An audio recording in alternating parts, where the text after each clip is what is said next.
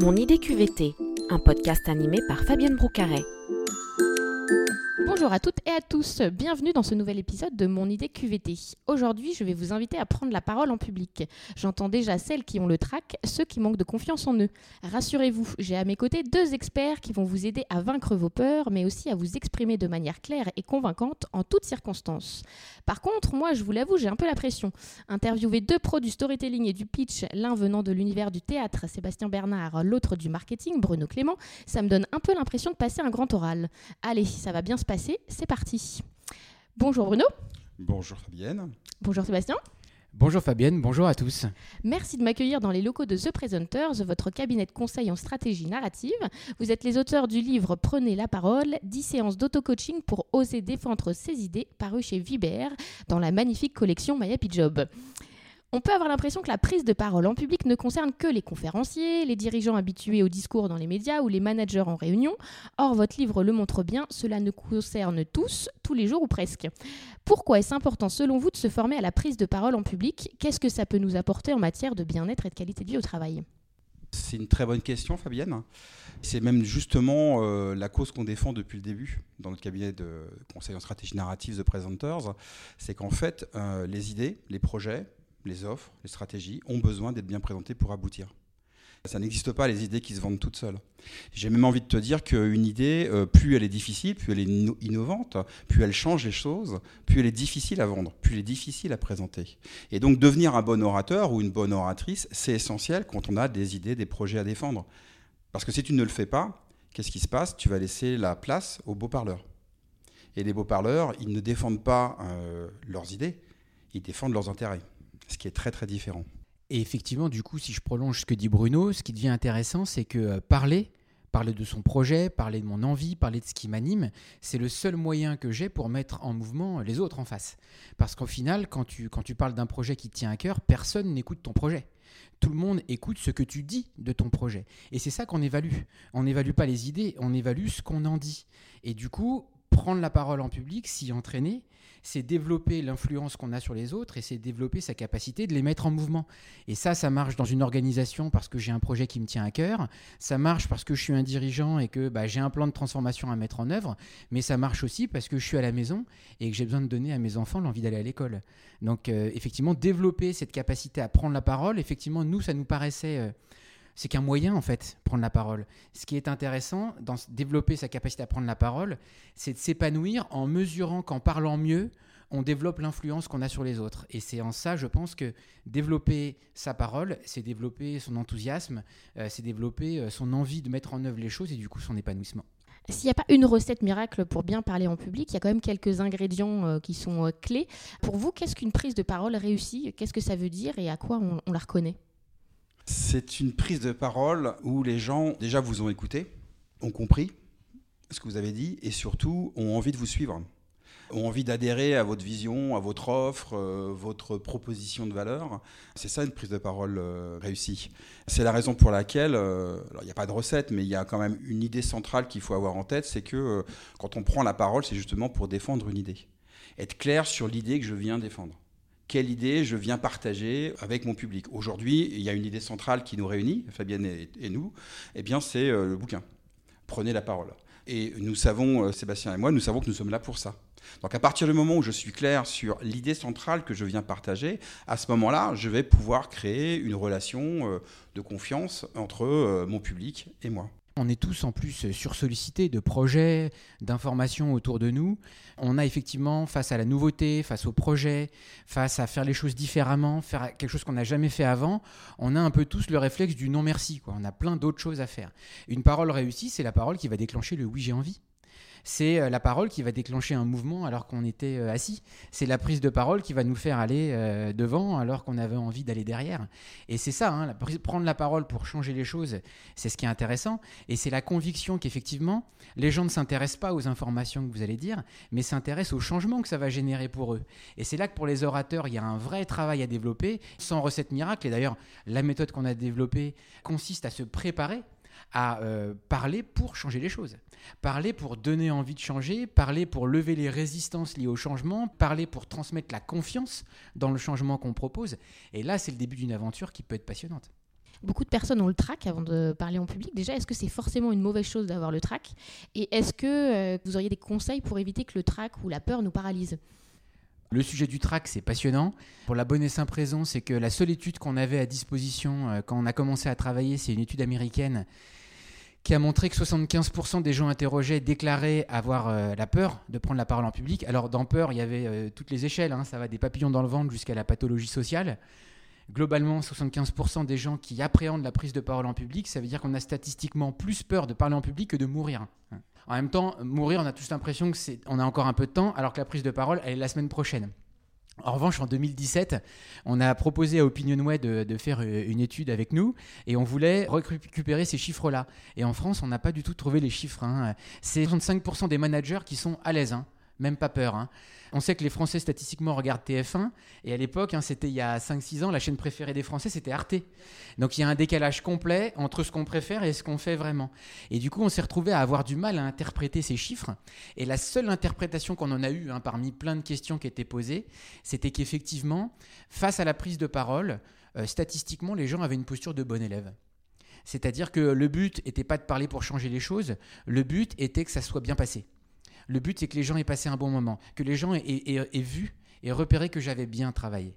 Et ça, effectivement, c'est un des écueils qu'on lève le plus tôt possible, parce qu'on est tous soumis à ça, pour une raison simple. Hein. Et c'est pour ça, d'ailleurs, que associer prise de parole et épanouissement, c'est euh, deux choses qui ont l'air de pas du tout aller ensemble, hein, parce qu'on associe plutôt prise de parole à euh, terreur pratiquement nocturne et diurne, hein, tout le temps. Et pourtant, effectivement, le sujet, il est là. Quand j'arrête de parler parce que ça me fait peur, mais que je parle parce que j'ai envie de changer les choses, c'est-à-dire je sors du piège du bon élève qui essaie de montrer qu'il a bien travaillé pour être dans une posture de leader qui a envie de participer à changer les choses. Là, effectivement, je vais proposer du nouveau, je vais proposer du changement, et là, il y a de l'épanouissement. En revanche, effectivement, il faut sortir de ce cercle vicieux qui, est des marteaux hein, de l'école primaire où on avait euh, la poésie à réciter jusqu'au grand oral euh, d'études supérieures, à chaque fois qu'on se lève pour parler, c'est parce qu'il y a des gens assis qui nous jugent. Et la réalité, c'est qu'aujourd'hui, peu importe l'entreprise dans laquelle vous êtes, des grandes et des petites, on continue à utiliser la présentation souvent comme un exercice managérial qui va permettre d'évaluer les projets. Et du coup, bah, l'orateur se plie à cet exercice et il fait comme il faisait à l'école, un exposé qui a objectif de montrer qu'il a bien travaillé. Et là, c'est un écueil parce qu'en tant que bon élève, ce qu'on a au mieux, c'est une bonne note. En France, on passe énormément de temps en réunion, alors que certains monopolisent clairement la parole, d'autres n'arrivent pas à en placer une. Bruno, qu'est-ce que vous conseilleriez aux gens qui n'arrivent pas à parler euh, en réunion, ou en tout cas qui n'osent pas forcément prendre la parole? Déjà, de répondre à la question pourquoi ils sont là? C'est ce qu'on appelle l'objectif de présence. Savoir euh, assister à une réunion, c'est pas un objectif. Si je suis dans une réunion, c'est que forcément, euh, j'ai un intérêt à être à cette réunion, l'intérêt de partager ou défendre une idée, un projet, euh, une vision, une offre ou autre. Et donc déjà de définir leur objectif de présence. Pourquoi ils sont là? Deuxième chose, savoir quel est le message clé qu'ils veulent transmettre à leur public. À partir du moment où je sais pourquoi je suis là, à partir du moment où je sais quelle est l'idée que je viens partager, à ce moment-là, même si j'ai un profil un peu plus introverti, c'est-à-dire que je suis moins à l'aise à apprendre spontanément la parole, eh bien, je vais créer les conditions de pleine confiance. La pleine confiance, c'est-à-dire être en pleine possession de ses moyens au moment où j'ai envie de prendre la parole. Donc savoir pourquoi je suis là et quelle est l'idée que je viens partager, ça, ça aide déjà.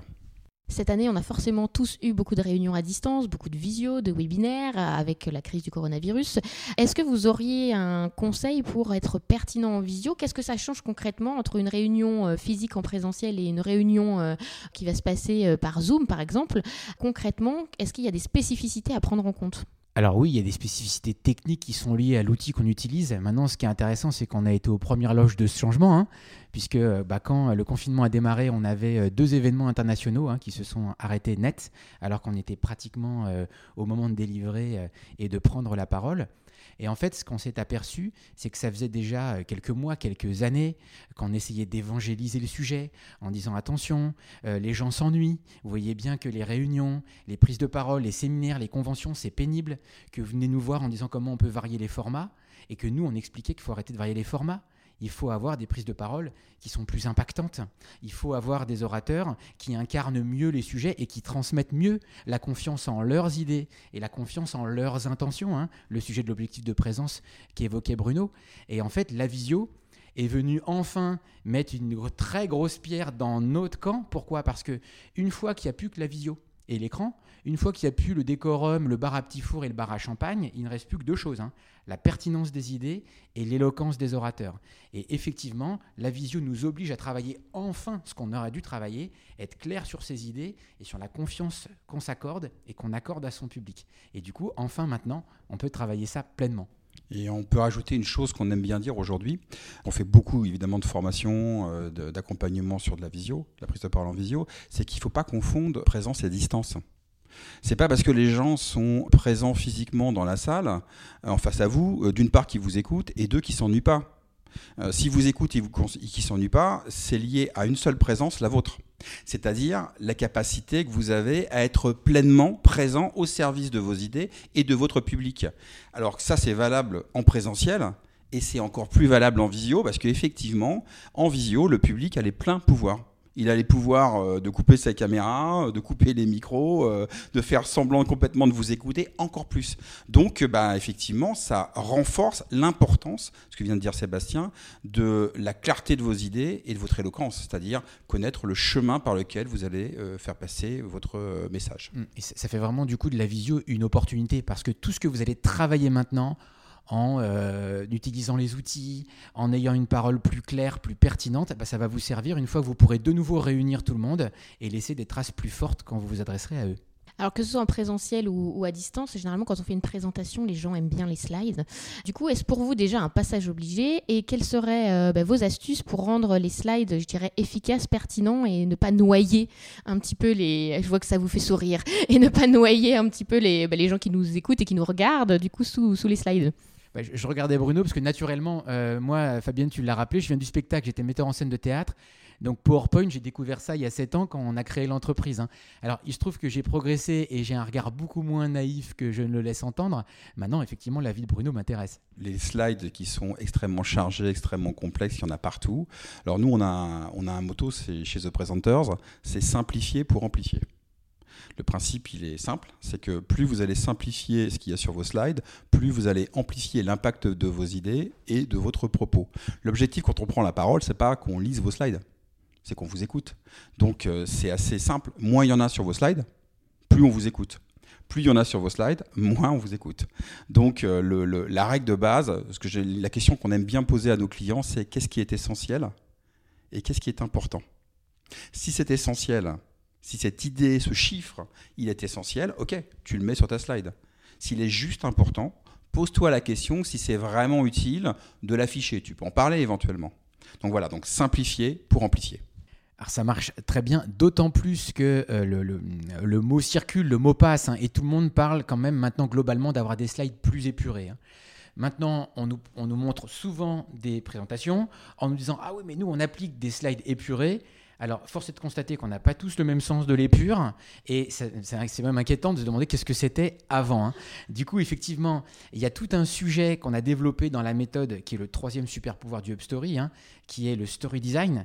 C'est vraiment même passer au-delà du design des slides. Oui, c'est un sujet, hein, mais le sujet, c'est le design de mon histoire. Le duo que je vais former avec mes slides, à quel moment je l'affiche, qu'est-ce que j'affiche, comment effectivement les slides sont là pour amplifier mon propos, hein, ce que disait Bruno, c'est juste essentiel. Maintenant, pour démarrer concrètement avant de se former au story design, il y a effectivement un moyen à appliquer qui est déjà grandement à progresser, c'est je n'affiche pas sur une slide quelque chose que je n'ai pas encore dit. Et vous allez voir que ça va vous obliger à avoir beaucoup moins de choses et beaucoup plus de slides. Et là, on va commencer à progresser. Euh, au fil de, bah, de vos, de vos expériences à chacun, quels sont les pires conseils que vous avez entendus en matière de prise de parole et du coup, qu'est-ce qu'il ne faut surtout pas faire? Bon, je vais de la prise de parole en public. Allez, c'est soit naturel. Pourquoi? Parce que le naturel, quand on est face à un public, c'est d'être gêné. Tout simplement, on est des animaux sociaux, c'est-à-dire que nous sommes dépendants plus ou moins de notre image sociale, tout le monde l'est, et donc du coup, eh bien, cette dépendance peut générer du trac, ce sentiment d'être observé, jugé par un public. Donc euh, non, être naturel, ce n'est pas, euh, pas le, bon conseil pour euh, une prise de parole en public. Et puis bah, l'autre qui, enfin, qui est corollaire, hein, c'est bah, si tu es stressé, imagine-les tout nus. Ou imagine-les aux toilettes. On l'a tous entendu. oui, évidemment. Et on en parle souvent, et c'est fou. hein. Et moi, je, je- je croise des gens qui me disent ça m'a aidé. Mais à un moment donné, c'est très symptomatique, hein, parce qu'effectivement, ça veut dire quoi? Je me sens tellement mal que pour me sentir mieux, il faut que j'imagine les autres dans une situation pire que la mienne. Mais qu'à un moment donné, si mon objectif c'est de changer les choses quand je parle, si euh, mon, mon, objectif c'est de transmettre euh, ce qui m'inspire, l'originalité de mon projet et le changement que j'ai envie de générer avec ma prise de parole, comment dégrader ceux qui nous écoutent est une clé pour les mettre en mouvement. Et là effectivement, il y a un premier point de travail. Donc aujourd'hui, si effectivement ça vous aide d'imaginer les gens tout nus, je ne vous laisse pas imaginer ce que moi je suis en train d'imaginer. Euh, votre livre est ponctué de dessins humoristiques, parce que du coup, euh, vous l'avez euh, dans chaque chapitre, on retrouve voilà des clins d'œil et des dessins un peu décalés. Quelle place, selon vous, doit avoir l'humour quand on prend la parole dans un cadre professionnel? C'est une très bonne question. Je pense que l'humour, c'est ce qu'on partage le moins avec les gens. Donc, tu veux dire nous? Nous. Je pense que, alors, l'humour, c'est quelque chose qui, euh, qui ne s'impose pas. Faire preuve d'humour, à partir du moment où je suis dans une démarche où j'ai envie de créer un lien de confiance avec mon, avec mon public, où je prends soin de lui et que je, je vois qu'il est dans une, euh, dans une écoute favorable, à ce moment-là, et que j'ai de l'humour, je peux euh, teinter mon intervention euh, d'humour, de blague, etc. En revanche, arriver avec l'idée absolue de vouloir faire rire les gens, je pense que c'est pas une bonne idée. Quoi. Il y a la fameuse technique de l'opening joke, hein, les Américains appellent ça la blague d'ouverture. Si vous regardez la cérémonie des Oscars, par exemple, tous les comédiens, lorsqu'ils font leur, intervention, commencent souvent par une petite blague pour détendre. Alors oui, ça peut être utile, mais attention, encore une fois, c'est pas forcément ce qu'on partage le plus. Surtout que ça reste que dans la, panoplie des trucs et astuces. Hein. Effectivement, à un moment donné où j'applique un truc, euh, c'est dangereux. En revanche, effectivement, tout le sujet, c'est pas le sujet de l'humour, c'est le sujet de euh, l'intention et de l'émotion que j'ai envie de transmettre. Et là, on a un sujet qui est intéressant. Pourquoi? Parce qu'en face de nous, on a souvent euh, des gens très sérieux très experts, qui ont des idées qui sont souvent très complexes, et on laisse entendre que quand on est sérieux, bah, on n'est pas drôle, et surtout, on ne laisse pas transmettre ses émotions.